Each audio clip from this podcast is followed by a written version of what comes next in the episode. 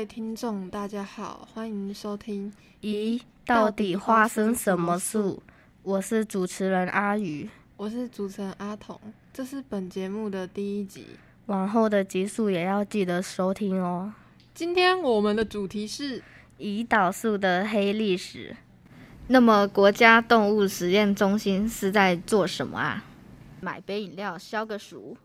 好啊，我也是要被这个夏天热的受不了了。买杯饮料消暑好像也不错，那我们就去附近的那间手摇饮料店买吧。但我很想喝水果茶耶。我知道转角处有里面有一间不错的果汁店。可是我比较想要喝手摇饮料哎。最近在网络上常看到很多网红在介绍葡萄柚绿茶冰沙冻饮。他们都说要喝全糖才可以喝出那个感觉，我好想试试。哈，全糖，这也太不健康了耶！小心得糖尿病哦。什么啊，你也太逊了吧！造成糖尿病的原因跟吃太多糖并没有直接的关系。你都几岁了，居然还有这种不正确的观念？哼，既然你这么了解，不如你来跟我介绍一下糖尿病。没问题呀，我身边的朋友是糖尿病患者，糖尿病的知识我也是知道不少的。糖尿病其实是一种代谢疾病，指的是人体内的胰岛素不足或无法正常运用，造成血糖水平升高的疾病。胰岛素是什么啊？血糖太高会得什么病吗？胰岛素是一种重要的激素，它可以调节血糖水平。促进身体细胞吸收血糖以提供能量，所以胰岛素分泌不足会使糖尿病患者的身体不能有效的利用血糖，血糖水平持续升高就会损伤各种器官的组织，像是眼睛啊、肾脏、神经系统和心血管系统。哇塞，这么严重？那什么样的人会得糖尿病啊？糖尿病可分为两种主要类型。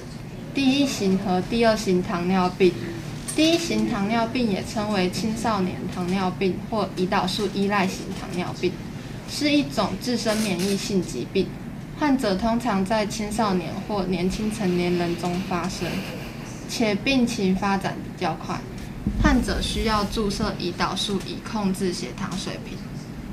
第二型糖尿病也称为成人型糖尿病或非胰岛素依赖型糖尿病。是一种代谢性疾病，它发生于身体对胰岛素的反应不足，使得胰岛素无法充分发挥调节血糖的作用。通常在中年或老年人中发生，但近年来也出现越来越多的年轻患者。但是不同的是，病患者通常可以通过改变饮食习惯、增加运动量、口服药物等方式控制血糖水平。就不一定要靠注射胰岛素来控制血糖。哇，好厉害哦！我想要知道更多关于胰岛素的事。其实我也只是略懂而已啦。如果想更了解胰岛素历史的话，不如我们去拜访国研院的宋向轩教授吧。宋向轩是来自国研院国家实验动物中心的教授。其实国研院还有很多中心。像是我们在电视或新闻上常看到的太空中心，也是国研院里面最大的中心。那其他的还有像是地震中心、海洋中心啊。哇，国研院涵盖的范围可说是从太空到地表，甚至到海底耶。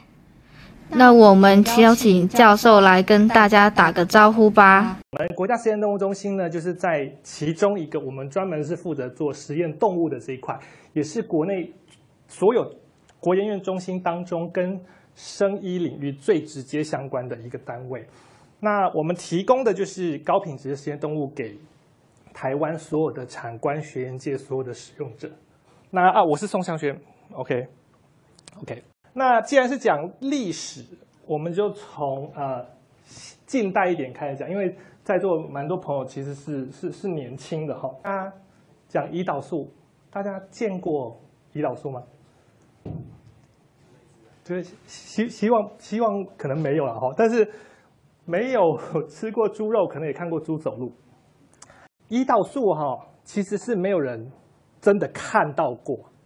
胰岛素，大家知道胰岛素的的大小有多小？就是纳纳米级的，啊纳米级的。那个台积电最新的制程五五纳米嘛，哈，五纳米单体呀，胰岛素单体比五纳米还小，聚合体不到十纳米。OK，所以它典型的就是一个纳米结构的蛋白质分子。所以真正的胰岛素其实是看不到的。那我们看到的其实是商品化的呃使用的药品。它储的状态是储存在这个液态之中，所以它是一个溶解状在液态的一个一个一个一个药剂。这些胰岛素哈有这么多种类型啊，有的是速效型的啦，有的是长效型的啦，有的是混合型的啦。这种东西哈，它现在做成的剂型一根一根哦，放在常温之下。现以前要冰要要，大家都觉得蛋白质分子应该要低温保存嘛。现在这一根呢，打开啊，在室温啊，可以放几个礼拜到一个多月都可以，看它不同的类型。这个是我们现在所知道的胰岛素的样态。这是这一针可以用，这一支可以用大概一个月。那么听完这次的节目后，大家有没有对胰岛素更了解了呢？嗯，真是意犹未尽呢。大家也要继续收听接下来的集数哦。大家拜拜，教授拜拜。喵喵喵喵喵喵喵喵喵喵喵。